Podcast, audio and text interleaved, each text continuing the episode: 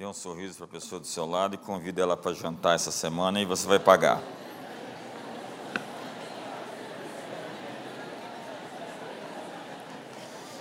E não vale levar no copo sujo, hein? Abra comigo a sua Bíblia em João capítulo 3. João capítulo 3, Evangelho de João capítulo 3. Vamos ler dos versos 1 a 12. Havia entre os fariseus um homem chamado Nicodemos, um dos principais judeus. Este de noite foi ter com Jesus e lhe disse: Rabi, sabemos que és mestre vindo da parte de Deus, porque ninguém pode fazer esses sinais que tu fazes se Deus não estiver com ele. A isto respondeu Jesus: Em verdade, em verdade te digo que se alguém não nascer de novo, não pode ver o reino de Deus. E perguntou-lhe Nicodemos: Como pode um homem nascer sendo velho? Pode porventura voltar ao ventre materno e nascer segunda vez? Respondeu Jesus: Em verdade, em verdade te digo: quem não nascer da água e do espírito não pode entrar no reino de Deus. O que é nascido da carne é carne, o que é nascido do espírito é espírito. Não te admires eu te dizer isto: importa-vos nascer de novo. O vento sopra para onde quer, ouves a sua voz, não sabe de onde vem nem para onde vai. Assim é todo aquele que é nascido do Espírito. Então lhe perguntou Nicodemos: Como pode suceder isso? Acudiu Jesus: Tu és mestre em Israel e não compreendes essas coisas, Nicodemos. Em verdade, em verdade te digo que nós dizemos o que sabemos e testificamos o que temos visto, contudo não aceitais o nosso testemunho. Em se tratando de coisas terrenas, não me credes? Como crereis se vos falasse, se vos falar das celestiais? Entenda que o contexto é o seguinte: Israel foi helenizado. Ah, eu conto essa história lá no meu livro Metanoia. Alexandre o Grande chega em Jerusalém, há uma conexão de culturas e a conexão torna-se muito negativa para os inteligentinhos de Jerusalém e de Israel, porque eles abraçam a cultura dos gregos, fatalista, com seus filósofos, seus pensadores, desde Platão até Epicuro, Zenão, o pai também ali dos estoicos. E essa influência grega vai assumir uma preponderância principalmente entre a classe erudita, os escribas, os doutores da lei, os fariseus, os saduceus. Para você ter ideia, os saduceus não acreditavam na ressurreição dos mortos e nem em espíritos. E Nicodemos está afundado nesse universo cartesiano.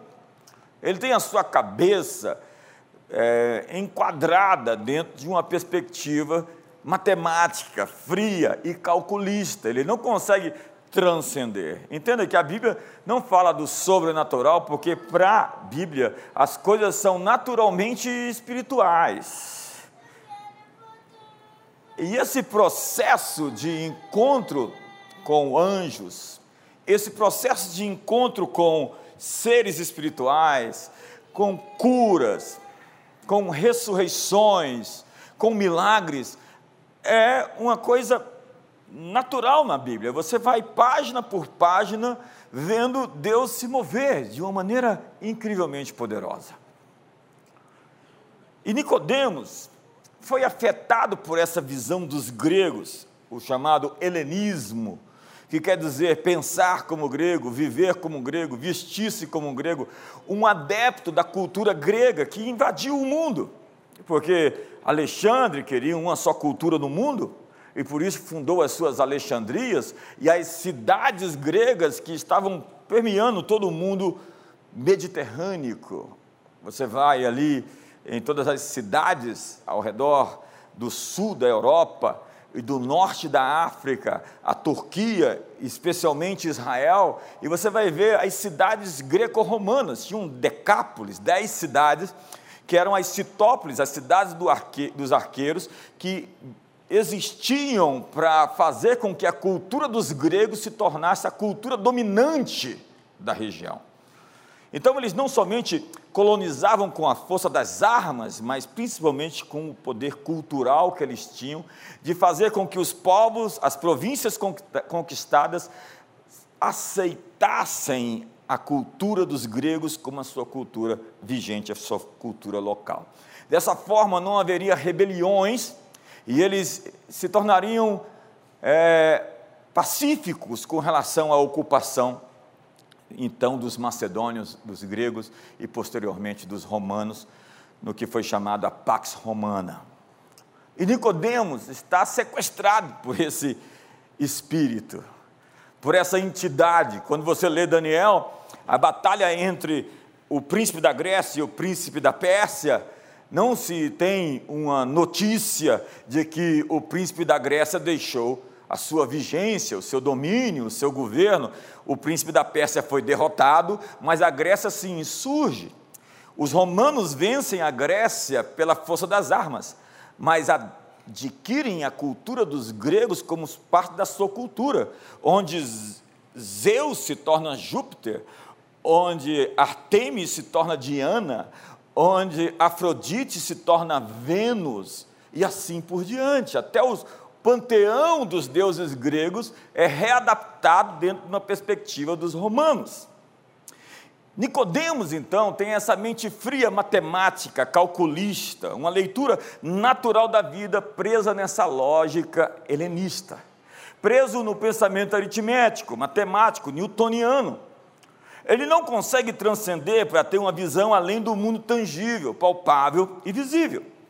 E Paulo nos diz, lá em Corinto, e é justamente em Corinto, entre os gregos, que ele tem essa experiência, porque ele passou por Atenas, e quando ele discursa no aerópago, entenda que a mensagem que ele fala junto aos epicureus e os estoicos que estavam ali, que eram os filósofos, foi, segundo os mestres da homilética, o sermão mais bem preparado de Paulo.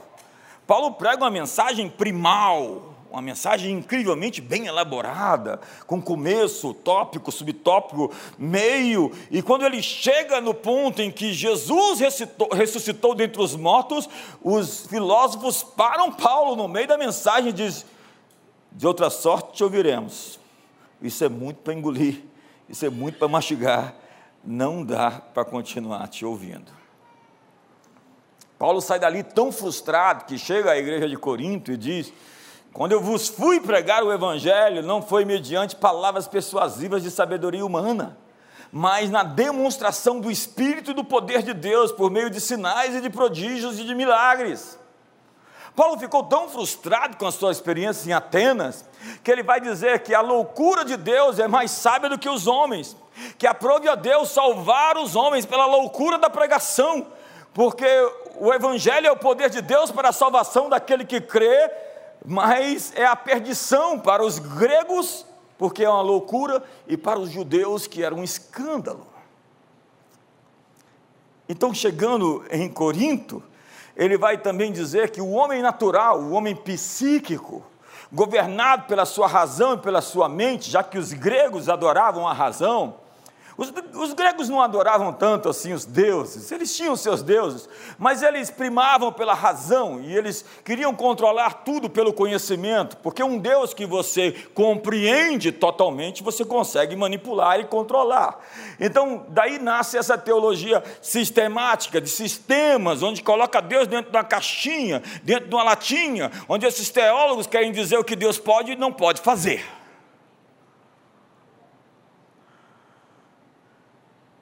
O silêncio de vocês é ensurdecedor.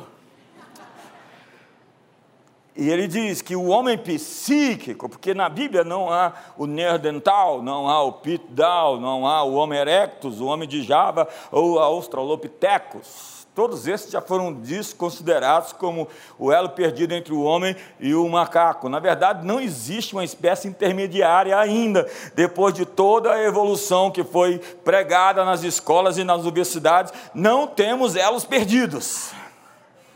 O DNA não é igual, não.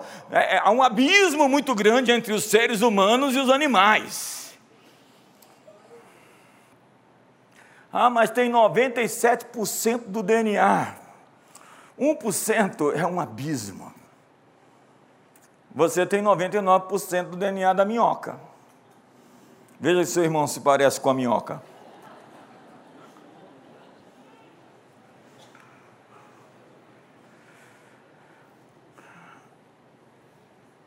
E Paulo vai dizer sobre os três tipos de homem: o sárquico, o carnal, que se morre pelos seus instintos mais primitivos, o homem reptiliano, o homem que se move pelos seus hormônios, é o brucutu, o homem racional, que é esse sujeito quadradinho, cartesiano, que coloca tudo dentro de uma equação matemática, e o homem espiritual, que é o homem pneumático que julga todas as coisas e não é julgado por ninguém. Escrevendo aos Romanos, Paulo diz: Rogo-vos, pois, irmãos, pelas misericórdias do Senhor, que apresenteis os vossos corpos como um sacrifício vivo, santo e agradável a Deus, que é o vosso culto racional, e não vos conformeis com esse século, com esse aion, mas transformai-vos pela renovação das vossas mentes, para que experimenteis qual seja a boa, agradável e perfeita vontade de Deus. Paulo está repetindo de outra forma o que pretendia Jesus em dizer em Marcos capítulo 1, verso 14. Foi Jesus para Galiléia pregando o evangelho de Deus, dizendo: o reino, o tempo está cumprido, o reino de Deus está próximo, arrependei-vos e crede no evangelho. Marcos, diferentemente de Mateus, fala sobre o reino de Deus, já que Mateus era um judeu, e ele não queria colocar o nome de Deus em vão, ou pelo menos não escandalizar os judeus que não gostavam de que citasse o nome de Deus. Mateus chama o reino de o reino dos céus, ou seja, os céus têm o seu governo invadindo o planeta. A mensagem é: o governo dos céus está chegando sobre os homens. Se prepare, se arrependam. Mudem sua maneira de viver. E a palavra arrependimento é a palavra metanoia. Meta, além, acima, sobre, e noia, o conceito da razão da mente. Então nós temos ali, além da mente, acima da mente, uma razão expandida, uma mente transcendente. E é isso que Nicodemos não tem. Porque é o conceito de uma mente renovada que é não um ato de arrependimento quando você se converteu a Jesus Cristo. Sim, esse é o primeiro ato de uma vida inteira de arrependimento, de uma vida inteira de transformação do seu sistema de crenças, de uma vida inteira de rendição, de reformulação, de recondicionamento ou de renovação mental. Arrependimento não é uma palavra de um dia, é uma palavra de todos os dias. É você romper a barreira do visível, do tangível, do palpável, do cartesiano, do matemático, do frio, da equação calculista da vida e poder transcender, ver além do que se mostra à superfície. E Jesus dá uma bronca em Nicodemos. Se você for ver, ele já desde o início não tem meias palavras. Jesus nasce na cultura dos judeus. Nós brasileiros iríamos ficar bem ofendidos com algumas palavras de Jesus. Alguns iam derreter logo no primeiro encontro. Porque para nós Jesus é o mestre dos magos, bonzinho, lerdo e passado. Mas ele disse: Quem é digno de mim, negue a si mesmo, tome a sua cruz. Quem põe a mão no arado e olha para trás não é digno do reino de Deus. Se você não me amar mais do que seu pai, sua mãe, você não é digno de mim. Se você, se teu olho te faz tropeçar, arranca o teu olho. Se teu pé, se, teu, se tua, tua mão te faz tropeçar, arranca a sua mão. Veja se essas são palavras tem uma hora que ele chama Pedro de Satanás e chama os judeus de filhos de, filho do diabo. Vocês têm por pai o pai da mentira, vocês são do demônio. No capítulo 23 de Mateus, ele diz: raça de víboras, sepulcros caiados. Uma vez eu falei no Twitter, né? Só um gambá suporta o cheiro de um outro gambá, dois gambás se cheiram. Isso falando dessa lei da atração. Aí um sujeito escreveu: Você não pode ser um homem de Deus chamando os outros de bicho. Eu falei: João Batista, meu. Que o diga. Amós chamava as mulheres de vaca. Essas vacas de Bazã. Pensa num profeta difícil, era Amós. Mas nós sucumbimos ao politicamente correto. E nós somos bastante sensíveis. Jesus não, ele é muito firme. E ele chega para Nicodemos e diz: Olha, você sendo um mestre, sendo um professor, sendo um fariseu, sendo um doutor da lei, você deveria saber essas coisas, Nicodemos. Que vergonha! Porque se eu falo coisas naturais, se eu me reporto a coisas terrenas e você não entende, imagine se eu fosse falar do céu para você, da física quântica, dos anjos, dos arcanjos, dos querubins, das rodas que giram sem conexão, internet das coisas. Deixa para lá, passar. Tudo por comando de voz. E Jesus agora começa uma jornada com seus discípulos. Se você pega o livro de Marcos, Marcos é esse sujeito objetivo, tanto que só tem 16 capítulos. Marcos é discípulo de Pedro, então ele é desse jeito, ele não é, ele, ele vai direto nas coisas. Então ele conta a história de Jesus com Resumo: o Evangelho de Marcos é assim. Lucas é um erudito, é um doutor, então a linguagem de Lucas é uma linguagem mais elaborada. E João é intimista, ele colocava o rosto no colo de Jesus e ficava ali grudado, era um grude em cima de Jesus. E depois disse ele mesmo que ele era o discípulo que Jesus amava. Mas só aparece isso no evangelho dele, porque foi ele que disse que Jesus amava mais ele do que todo mundo. Nenhum dos outros discípulos concorda com ele. João é esse sujeito que consegue dar detalhes do discurso de Jesus. Lá no capítulo 17, por exemplo, de João, é, a oração sacerdotal, o discurso de Jesus, palavra por palavra. É incrível como ele faz menção das, da mensagem do Evangelho com uma precisão única. Mas Marcos agora mostra Jesus levando os discípulos para uma jornada de transcendência, uma jornada metafísica, uma, jornada sobrenatural, uma, jornada de milagres. Jesus vai ensinar os discípulos a quebrar as leis da física. Jesus vai colocar as leis newtonianas, ou seja, as leis de Newton, desse sistema fechado chamado Terra, no bolso, e vai ensinar os discípulos a viver em milagres, em poder, em autoridade, vencendo a gravidade, multiplicando pães e peixes, alimentando as multidões, ressuscitando os mortos, limpando os leprosos, curando os doentes. Jesus vai levar os discípulos numa jornada em que tudo é possível ao que crê.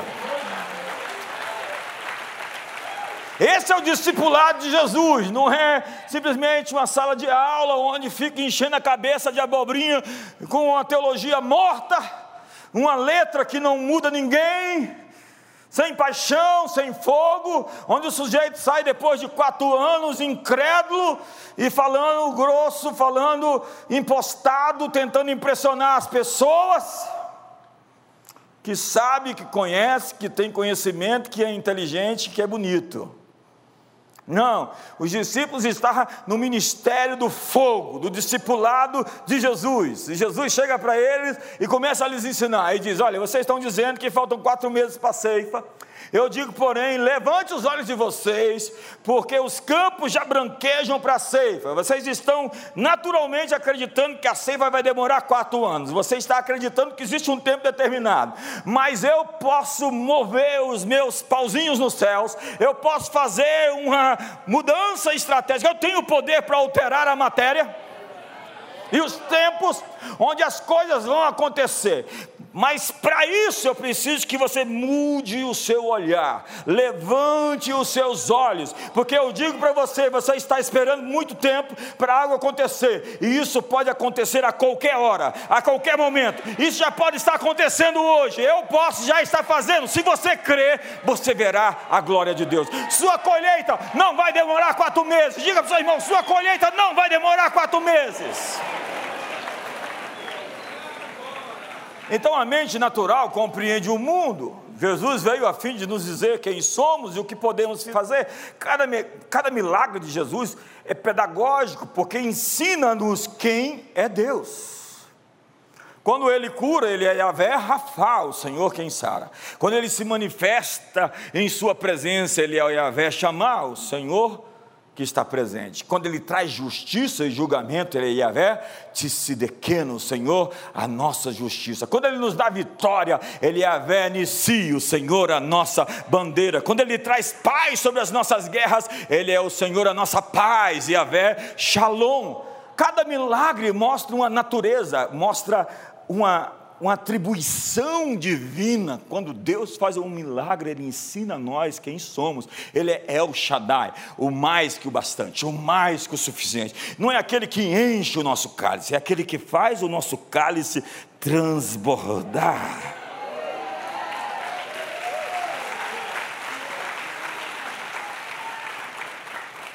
Então vamos seguir pelo livro de Marcos, está lá. Naquele dia, sendo já tarde, disse-lhe Jesus: passemos para outra margem.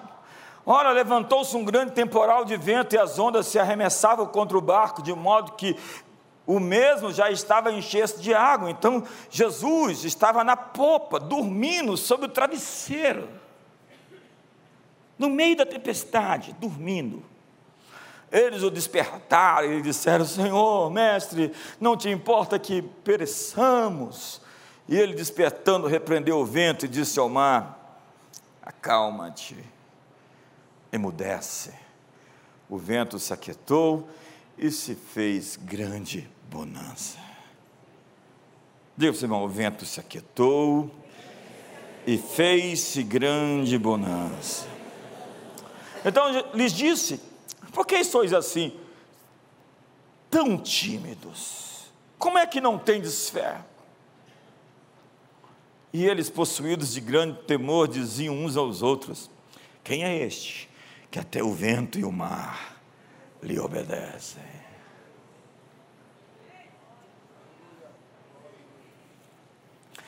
Eu fiquei imaginando por que o confronto por muito tempo. Por que Jesus repreendeu os discípulos? Não era natural, a gente não dá conta de fazer isso. Acorda quem sabe fazer, quem pode. Não era de se esperar que em situações assim os discípulos tivessem medo. A questão é que Deus não quer fazer coisas para nós, Deus quer fazer coisas através de nós. Deus quer fazer coisas mediante você. Ele não quer que você seja uma criança infantil pelo resto da sua vida. Ele quer que você tenha músculos. Tanto que a oração da fé para a cura não é Senhor, cura. Deus não mandou você pedir para Ele te curar ninguém. Ele falou, em meu nome, você cura o doente. Tanto que você não expulsa demônio falando assim, Deus, expulsa o demônio de fulano. Não, você diz, demônio, eu te repreendo em nome de Jesus, sai dele. Tem gente que já fica assim, meio agitado essa hora, né? O caos de fora a rebelião, a tempestade, o vento forte, se submeteu à paz de dentro. Porque você tem autoridade para acalmar qualquer tempestade que você pode dormir no meio dela. Mas a mente religiosa, ela é ativista e servil. E a palavra descanso no hebraico é sabat, e no grego é catapauses, que significa cessar, pausar, celebrar, desistir do esforço, repousar e permanecer. E o descanso significa colocar o coração em repouso em todas as circunstâncias. Mas a mente focada no desempenho pode assumir o comando e nos levar a fazer coisas que Deus não está pedindo. É no vosso descanso, na vossa confiança que está a vossa força. Daí nasce a agitação e vem um sentimento que nada é o suficiente, um desassossego. E Deus diz: aquietai-vos, aquietai-vos, fique quieto. Respira fundo e saiba que eu sou Deus. E nós precisamos encontrar esse lugar de descanso. Vinde a mim, todos vocês que estáis cansados e sobrecarregados, porque eu vos aliviarei. Tomai sobre vós o meu fardo que é leve, o meu jugo que é suave, e aprendei de mim que sou manso e humilde de coração, e achareis descanso para as vossas almas. Descanso é o subproduto de confiar. Coisas simples te tiram o descanso. Deixe que Deus assuma o seu dia, escolha o descanso, retorne ao seu lugar de refrigério. Agora, as questões do reino de Deus são sempre questões do coração. Jesus diz: se disserem que o reino de Deus está ali ou acolá, não creia, porque o reino de Deus está no meio de vocês. E o mundo terá que se submeter à realidade transcendente que existe dentro de nós. O que existe dentro de nós é maior do que está fora de nós. Maior é o que está em nós do que aquele que está no mundo. Então, a realidade de Deus pintada dentro do seu coração, o sonho de Deus, a fé que Ele colocou, a promessa que Ele te deu, vai prevalecer sobre as circunstâncias ao seu redor. Ei, as conjunturas e contingências vão declinar, vão se dobrar àquilo que Deus disse para você, sobre você. Você tem uma promessa, a promessa vai prevalecer as suas circunstâncias. Ei, me ajuda aí. Eu não sei como é que isso vai acontecer, mas o que Deus disse vai acontecer. A tempestade vai se acalmar, o vento vai calar. Existe algo de Deus, uma paz insuportável para o inimigo.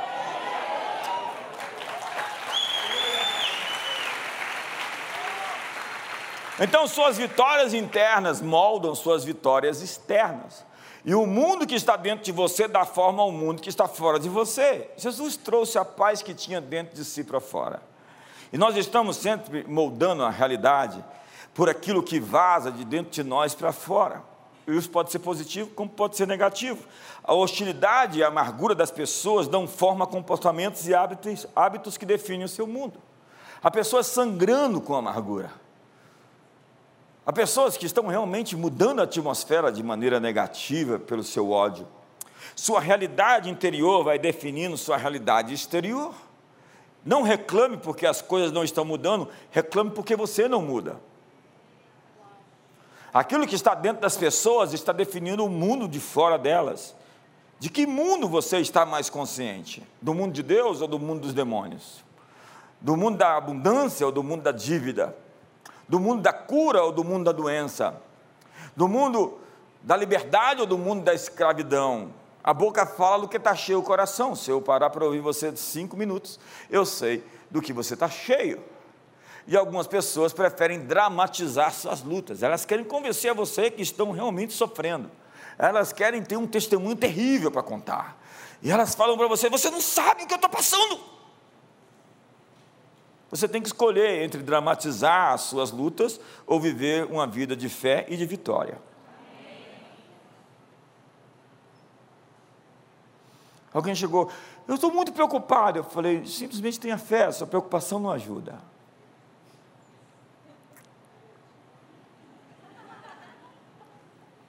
Se você ficar impressionado com os demônios, é isso que você vai transmitir. Tem gente que não prega Jesus, prega o anticristo. Há pessoas com consciência fértil para as coisas das trevas.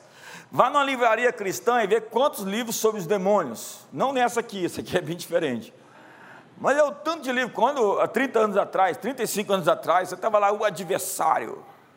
É, Satanás não sei o quê, demônio não sei o quê. Satanás está vivo e ativo no planeta Terra.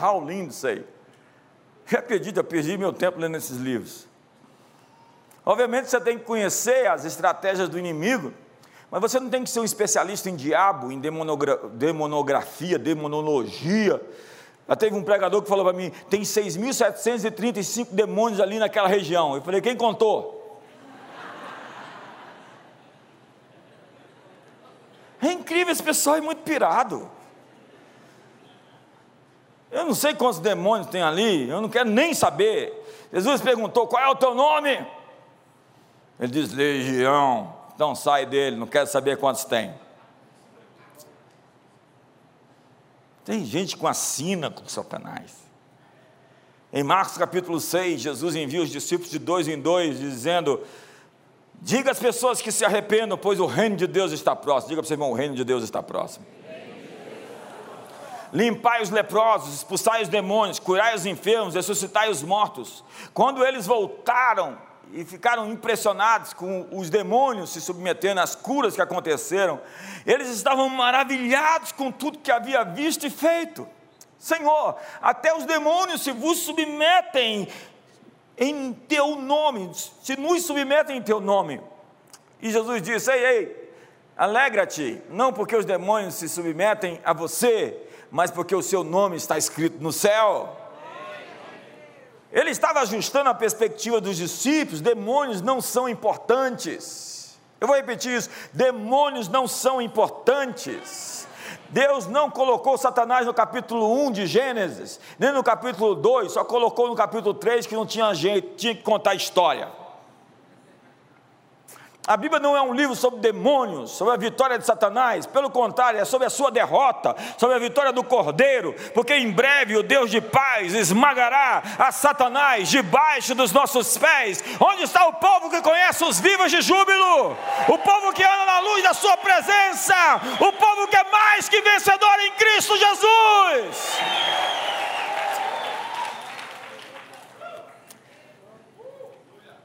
Demônios são colaterais, eles só existem onde existe lixo. Baal Zebub, Beuzebu, é o senhor das moscas. Tira as moscas e os demônios foram embora. Tira o pecado, tira a, lixo, tira a sujeira, tira a pornografia, tira a feitiçaria, a idolatria. E você vai ver os demônios não tendo mais no que se apegar. As garras deles não prendem mais não seguram mais. E cabode significa foi-se a glória. Lugares infestados de demônios indicam a ausência de Deus, a ausência da glória. Mas há ministérios que fazem dos demônios um negócio importante. Satanás vai te pegar. em Marcos capítulo 6, nós vemos a primeira multiplicação dos pães e dos peixes. E eles haviam atravessado o mar da Galileia, as pessoas o seguiram a pé para um lugar deserto e não tinham o que comer.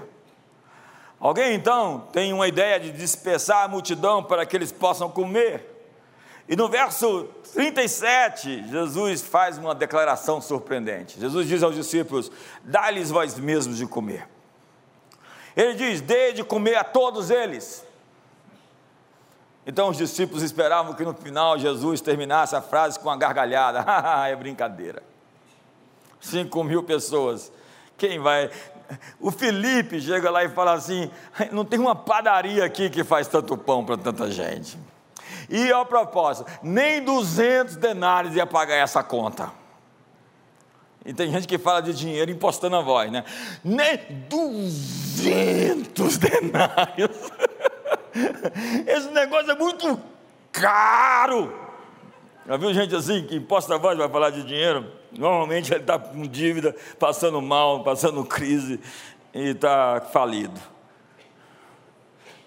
Ou então é um, um sovinho na munheca de samambaia, um pão duro, que vive para juntar dinheiro e morrer pobre. Na verdade, morre rico e vive pobre. Conhece alguém que morre e, e vive como um pobre? Eu conheço. Dá-lhes voz de comer. E eles disseram: Vamos comprar 200 denários de pão onde? A mente natural de Filipe manifesta a mesma geometria e aritmética de Nicodemos. Nicodemos diz: Eu posso voltar ao vento da minha mãe e ela me conceber. Olha, olha só o retrato que ele pinta na mente. Ele fica imaginando como aquilo pode acontecer. Ei, olhe para mim. Talvez você foi, você caiu nesse laço de imaginar como Deus vai fazer. Como Deus vai fazer para salvar esse país? Eu não sei. Mas se ele diz que vai salvar, não interessa como isso vai acontecer, vai acontecer.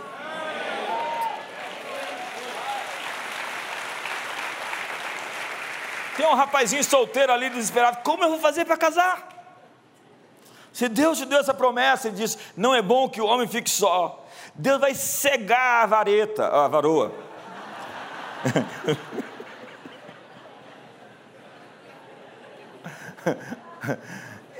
É engraçado as irmãs aqui na igreja, elas acham o sujeito lindo. Mas beleza, não se põe na mesa, né? A gente nem interfere nisso, a gente fala, Deus mantém ela cega. E eu posso Jesus, ouvir Jesus dizendo: erguei os vossos olhos, jogai as redes de novo, enche essas talhas de água e traga para mim, vai, lava-te no tanque de Siloé, dá-lhes vós mesmos de comer. Comunidade das nações, vamos alimentar esse país, vamos alimentar as nações, vamos dar a palavra de Deus a quem não tem. A mente de Cristo enxerga recursos ilimitados onde não existe nada. Mas antes do milagre, ele deu graças. Milagres precedem momentos de agradecimento. Existem algumas palavras que abrem portas. Obrigado é uma delas. Tem gente que fala assim, já estava na hora, né? demorou. Agora que viu, palavras que abrem portas. Antes da ressurreição de Lázaro, ele disse: Graças te dou, Senhor, porque me ouviste. Ele precisava dizer isso. Graças Senhor, te dou, Senhor dos céus e da terra, porque ocultaste essas coisas dos sábios entendidos, as revelaste aos pequeninos. Ele pegou os pães e os peixes e agradeceu. Porque tudo que você agradece multiplica inclusive as gentilezas. Agradeça antes de começar o dia. O Salmo 100 diz: Entrai pelas suas portas com ações de graças, e em seus átrios com hinos de louvor.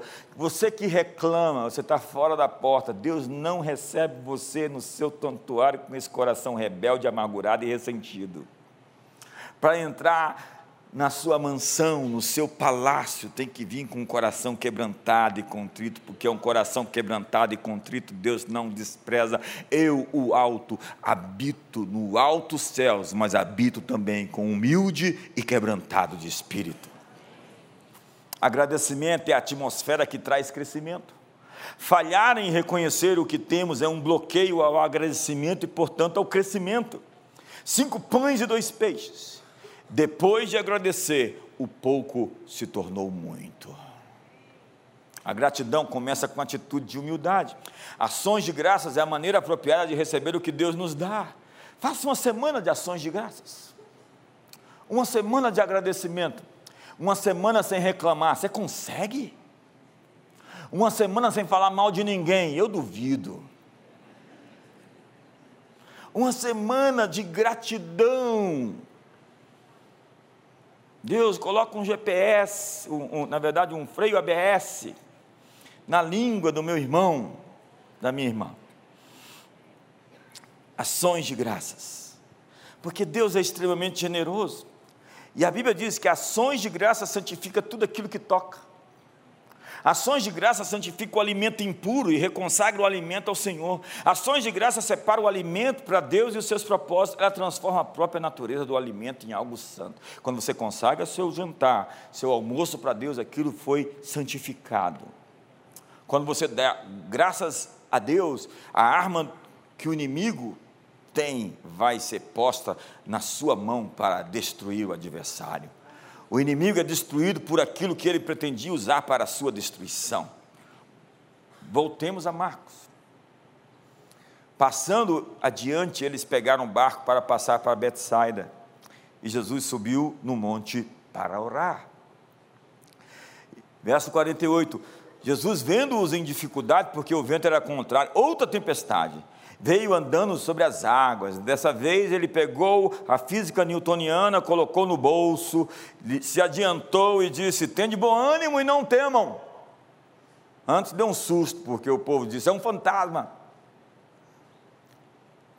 Esse treinamento era um exercício de transcendência. Em três anos e meio, Jesus quebrou a lógica platônica, quebrou o espírito do gnosticismo, rompeu com toda a ética do helenismo, levou eles a acreditar que qualquer coisa pode acontecer se você crer. E o verso 49 diz que os discípulos ficaram assombrados, aterrorizados, eles estavam atônitos, diz o verso 51. E o verso 52 diz que a razão do medo deles era porque não haviam compreendido o milagre dos pães, antes o seu coração estava endurecido. Eles não entenderam o milagre dos pães. Ora, milagres precisam ser entendidos, mas o que eles não entenderam? Eles não entenderam o fato de que a comida não multiplicou nas mãos de Jesus a comida se multiplicou na mão dos discípulos. Jesus disse a eles: Dá-lhes voz de comer. E ele não havia mudado de ideia. Ele pegou os pães, agradeceu e entregou nas mãos dos discípulos. O apóstolo João diz um detalhe a mais: que eles fizeram células, grupos de 50, e distribuíram os pães, e todos comeram, e sobraram doze cestos. Haviam doze discípulos distribuindo, sobraram doze cestos. Ele disse: Não deixe que nada se perca. Cinco mil homens, mais esposas, mais filhos se alimentaram. Deus não mudou de ideia. Deus quer que nós alimentemos as multidões. Diga para o seu irmão: você vai alimentar as multidões. Nós vamos viver num mundo sem fome. Deus nos capacita para aquilo que Ele nos comanda. E comissão é estar sob a missão. Jesus disse: Ide as nações e fazei discípulos. Ele deu autoridade a nós. Nós não estamos por conta própria. Você pode dizer, eu vim indicado pelo governo. Que governo? O governo do céu. E os demônios te reconhecem. Mas os discípulos não entenderam o milagre dos pães, e depois de uma experiência de milagre, seu coração endurecido pode lhe fazer voltar à mente natural. Eles fizeram milagres, voltaram extasiados, viram os olhos dos cegos se abrirem, viram, viram os leprosos sendo limpos, viram enfermos sendo curados, e depois estavam perturbados porque não tinham mais pão. Cada milagre é um acréscimo que visa criar uma cultura e uma mente que espera Deus fazer a qualquer momento. O que Deus está esperando de nós é que a gente tenha essa meta, noia, essa perspectiva de que qualquer momento é o momento onde Deus vai intervir, onde Deus vai fazer, onde algo vai acontecer, onde o anjo vai se insurgir, onde a glória vai se manifestar, onde as cadeias vão cair, onde o diagnóstico será confundido, onde Deus será glorificado, onde o seu poder será manifesto. Ei, me ajuda aí, você acredita em milagres? É quando você senta e deita e fala: Vou esperar ver o que Deus vai fazer, porque Ele vai fazer. Porque não será envergonhado nem confundido todo aquele que nele confia. Porque Ele prometeu e Ele é fiel, Ele não pode negar a si mesmo assim: Tu és fiel. E a fé não está baseada na minha força, na minha qualidade, no meu poder, na minha formosura, está baseada na fidelidade daquele que prometeu. Ter fé é acreditar que Deus vai fazer. E o caráter de Deus é honrar aqueles que creem, Ele é galardoador daqueles que têm fé. Ele recompensa os que acreditam. A fé é como um depósito, porque Abraão creu e isso lhe foi imputado por justiça. A fé você deposita a sua confiança nele. Deus ama ser crido. Mas a incredulidade é um grande pecado. Quando Deus faz um milagre, Ele não somente fez um milagre, Ele mostrou a todos quem Ele é. Há um sujeito cego de nascença que é curado, e os discípulos perguntam: quem pecou, ele ou seu pai? Jesus disse: Não, ele está desse jeito para que se manifestem nele as obras de Deus. Há coisas que acontecem para que Deus seja exaltado, para que aconteçam milagres. Lembra de Lázaro? Jesus esperou um pouquinho Lázaro ficar um pouco mais derretido. Quatro dias depois chega Jesus com a cara lavada, assim, olhando para Marta, para Maria. O que, que foi? Vocês estão preocupadas por quê? Mestre, se o senhor tivesse aqui, não tinha acontecido, mas o senhor estava muito ocupado, né? Você vê a Bíblia, assim, você sente o peso do que é colocado. As duas já tinham até combinado o discurso. Se o senhor tivesse aqui, não tinha acontecido. A propósito, onde é que o senhor estava? Nós mandamos mensageiro, e o Senhor demorou ainda mais dois dias para chegar, depois que o mensageiro voltou. E Jesus diz o quê? Se você crer, você verá a glória de Deus. O sangue pode ter virado vinagre, o corpo pode ter se decomposto, mas aquele que é a ressurreição e a vida chegou e mandou tirar a pedra e disse ao sepulcro: Lázaro, vem para fora. Hoje é dia de Deus ressuscitar os seus mortos. Hoje é dia de Deus chamar a vida aquilo que morreu na sua história.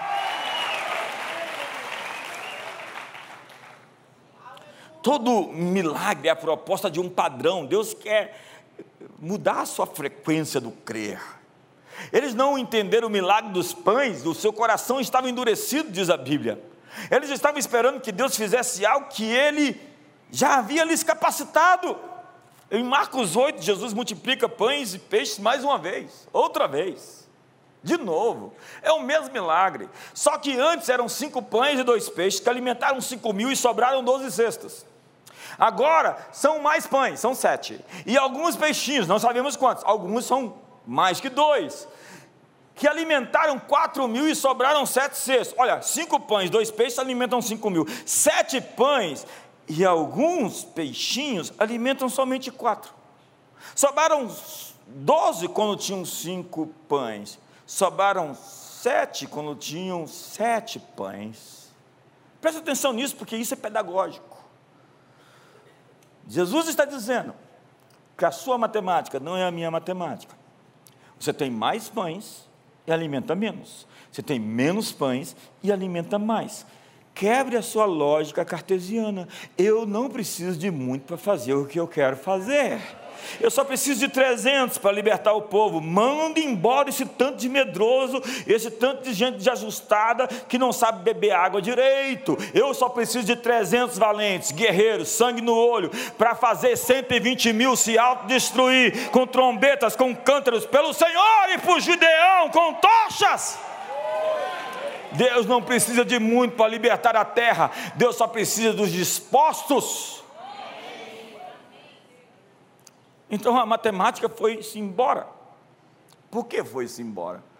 Porque não são os meus pensamentos, os seus pensamentos, assim como os céus são mais altos do que a terra, assim são os meus pensamentos mais altos do que os seus pensamentos. Meta, noia. Meta está famoso agora, né? meta história, metafísica, metamorfose, meta humano. Meta é sobre, é uma razão que vai além, que não vê simplesmente as circunstâncias. Jesus olhou para cinco pães e dois peixes e viu uma multidão comendo. Alguém olhou para os cinco pães e dois peixes, o que é para tanta gente? Diga, Deus, me dá os seus olhos para ver. Eu estou vendo um templo para 10 mil pessoas sentadas, e você? Não, não, melhor, essa, melhor isso aí, irmão.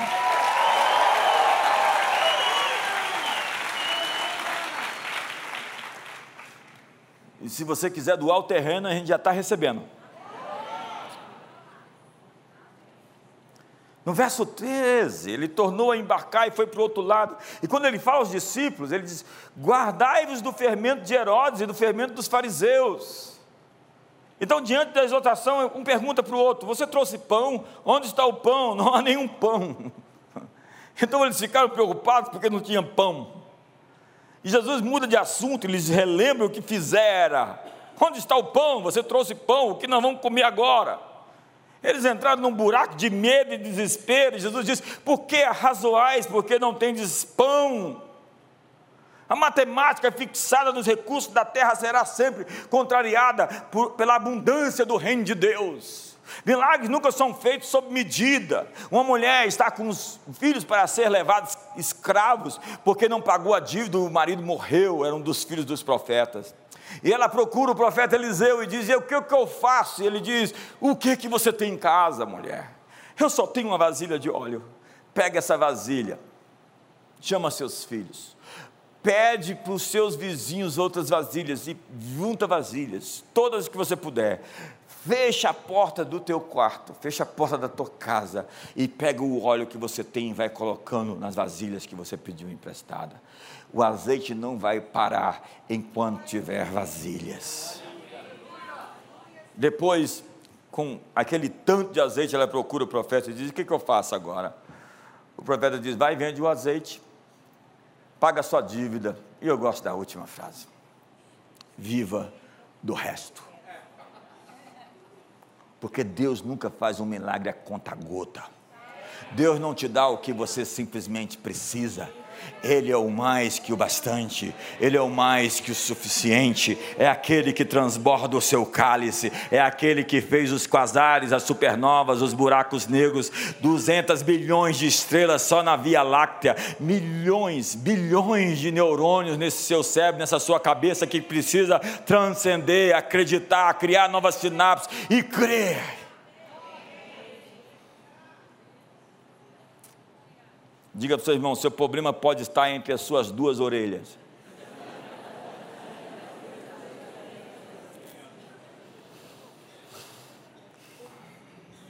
Então ele diz: ei, se você tiver um, capítulo 11, né? Uma fé bem pequena, você vai dizer ao monte: não é uma grande fé, você não precisa de uma grande fé. Você, você não precisa de uma grande fé. Você pode mandar o monte se erguer e se lançar no mar. Uma vez que nós tenhamos experimentado provisão sobrenatural, nós perdemos o direito de começar qualquer pensamento a partir daquilo que nós não temos. Não é a negação do problema, mas é a negação, a influência de um problema de dirigir minhas próximas ações. A fé não nega a existência de um problema, ela nega ao problema um lugar de influência.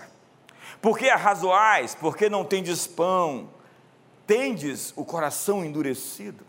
Todas as vezes que você começa com um pensamento errado, o resultado será o medo, a descrença, a ansiedade e o desespero.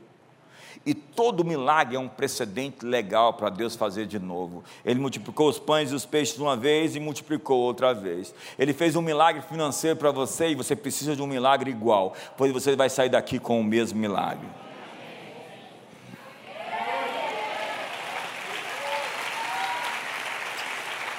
Eles lançaram as redes, pegaram peixe, peixe, peixe. Depois, no final, lá em João capítulo 21, o milagre repetiu. Diga seu irmão, Deus tem um milagre repetido para você. Quantos precisa da repetição do milagre? Eu preciso da repetição de um milagre. Alguns de vocês, disse ele no capítulo 9, não vão provar a morte até que vejam o reino de Deus chegar com poder. Por causa disso, alguns disseram: Jesus vai voltar naquela geração. Não era isso, era o reino. E o reino chegou com poder. Uma geração que vê o reino de Deus chegar com poder, que colocou o império de joelhos. A aparência de Jesus, então, é transfigurada no Monte Tabor ou no Monte Hermão? Essa é uma boa discussão teológica. Era um desses dois montes. E os discípulos veem as suas roupas ficarem resplandecentes brilhantes como relâmpagos. Era a ilustração do reino de Deus chegando com poder. A mente renovada muda a nossa aparência. Deus quer fazer coisas através da gente e não somente para a gente. Quando você transforma sua mente, o que começava a ser, o que costumava parecer impossível se torna lógico. Então você fala, é lógico que Deus vai fazer. É lógico que ele vai mandar o recurso para as 10 mil. Ele mandou para 2 mil. Ele mandou para 2.500 pessoas lá na Ípica. Ele vai mandar para os 10 mil. Ele vai fazer outra vez.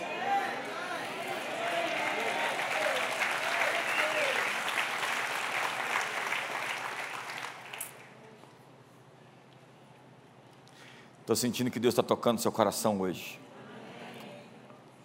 Olha para o seu irmão e fala: Deixa Deus te usar.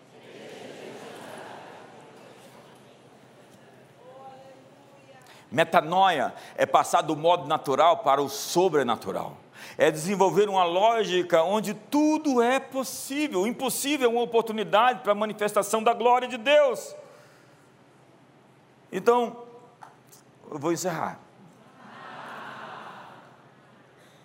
Um homem chega para Jesus com um filho lunático e diz: Mestre, me ajuda na minha incredulidade. Se tu puderes, me ajuda na minha incredulidade. Jesus devolve na mesma medida sempre, é sempre do mesmo jeito. Se tu puderes, se tu puderes é, um, é sem fé, né? Jesus diz: se tu puderes, se tu puderes crer, nada é impossível. Tudo é possível. Alguns textos, nossa, algumas traduções trazem me ajuda na minha falta de fé. Não está isso lá. A tradução não é essa. Me ajuda na minha incredulidade. Não é sem fé, é incredulidade. O problema é que existe mais de uma semente crescendo no jardim. Ele tem uma pequenina fé e outras plantas que estão ali sufocando a fé.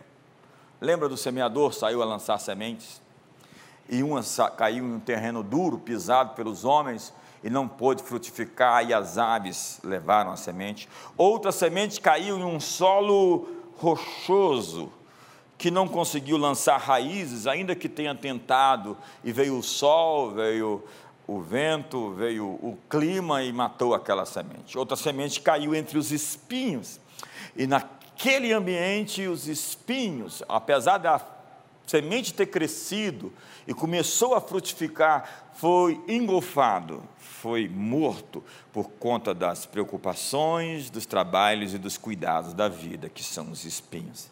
A outra semente caiu em um solo bom e ela frutificou. A semente é a palavra de Deus. O solo é a condição do coração. A validade da palavra de Deus não é validada pelo coração do homem. É o coração do homem que pode absorver e receber a semente sagrada. Deus não está sendo julgado pelo que faço com a sua palavra, mas eu estou. A palavra é autêntica, mas ela não deu fruto. O problema é o solo. Nós temos outras sementes competindo com, pelo nutriente. A fé vem pelo ouvir e o ouvir pela palavra de Deus. Entenda que a fé não vem de ouvir a verdade de Deus, a palavra de Deus. É pelo ouvir. O ouvir a palavra de Deus aprimora a sua capacidade de receber a mensagem. Eu tenho a palavra, eu tenho a semente de Deus plantada dentro do meu coração, mas tenho outras sementes, tenho outras ideias, tenho críticas, tenho outros interesses. E o inimigo está trabalhando para aumentar seus cuidados, para aumentar suas preocupações. Para quê? Para que a semente de Deus não floresça. Então ele vai lançar suas setas. Existem coisas que você está operando fora do seu chamado. Há muitas preocupações e muitos cuidados. Isso tira a sua atenção sobre o que é realmente importante. Coisas que você assume que são os cuidados dessa vida que sufocam a semente da verdade de Deus em você. Sementes foram plantadas que competem com a palavra de Deus. É uma pequena fé que move montanhas. Seu intelecto está afetando a sua fé porque você aprendeu coisas erradas enchendo seu jardim com sementes que competem com o que Deus está dizendo. Disse Jesus: toda árvore que meu pai não plantou será arrancada. Pergunte para o seu irmão: o que está crescendo no seu jardim? A fé não nega a existência de que existe uma doença, por exemplo. Ela nega a doença um lugar de influência. O grande problema é que existem coisas pegando sua atenção, sua concentração, sequestrando seus pensamentos. Ervas daninhas que criam raízes, a planta da culpa, da amargura. A Bíblia fala sobre uma incredulidade perversa. Você sabe quando o sujeito ele está frustrado, decepcionado e ele endurece o coração e não quer mais acreditar porque está ferido? A Bíblia fala desse nível de perversão, onde o sujeito machucado não quer mais crer. Ele foi trilhado. Ele é aquele terreno onde os homens pisaram. Eu creio, mas me ajuda na minha incredulidade. não era o tamanho da fé, era a presença de outras sementes. O que está crescendo em seu jardim? Você está em uma guerra contra as sementes que você deixou florescer em seu coração. Jesus vai ali e expulsa o demônio. Aquele jovem é livre. E ele diz: geração perversa e incrédula, até quando vou ter convosco? Os discípulos depois o inquirem, o, que, o indagam: Mestre, por que, que nós não conseguimos expulsar aquele demônio? Jesus disse: aquele, aquela casta de demônio só é expulsa por meio de oração e de jejum. Uma vida jejuada. E jejuar é ter apetite por aquilo que é invisível é deixar as coisas naturais, a fome do terreno e buscar o que é o céu. Existem duas forças de atração no mundo: a terra e o céu. A gravidade me puxa para baixo. A voz de Deus diz: Buscai a minha presença. Buscarei, pois, a tua presença. Ninguém pode se aproximar de Deus se Deus não o chamar. Quando Deus lhe convida para um jejum, é porque Deus está chamando você para perto e Ele quer libertar você dessas opressões históricas na sua vida. A crise não era o demônio, era a incredulidade. Se fosse hoje e os discípulos não conseguissem expulsar o demônio, nós iríamos criar uma nova teologia para explicar a nossa falha em libertar o garoto. Uma teologia para justificar o problema. Iríamos provavelmente dopá-lo com remédios, criar um novo diagnóstico, uma nova síndrome. Mas a fé, ela é violenta por natureza, ela assume riscos. A fé se soletra assim: R-I-S-C-O. Ela confia em Deus e se lança sobre o milagre. Quando a gente fala de Smith Wigglesworth, que ressuscitou 18, 19 pessoas, a gente pensa que a ressurreição foi assim: pegou o morto, mandou o morto levantar e saiu abraçado com ele. Amigos, o que se conta sobre as histórias da ressurreição de Wigglesworth é vexatório. Às vezes ele passou uma hora abraçando o morto, levantando o morto, ressuscitando o morto, rolando com o morto, e de repente o morto abre os olhos. Como tem tanta perseverança e passar tanta vergonha na frente dos outros por tanto tempo? Alguém que tem uma experiência com Deus, sabe que Deus pode trazer pessoas que morreram de volta à vida. E ele insistiu, e na sua ficha espiritual está ali 18, 18 ressurreições para a conta de Jesus.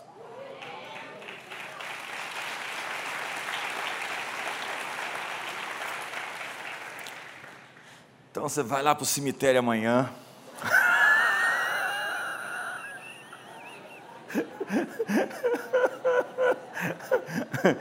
Eu vou te dar um ministério. Quantos querem receber um ministério?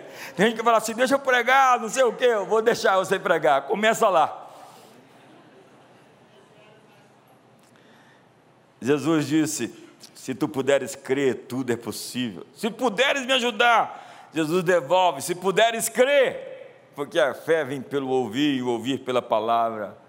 Senhoras e senhores, o que está crescendo no seu jardim? Fique de pé.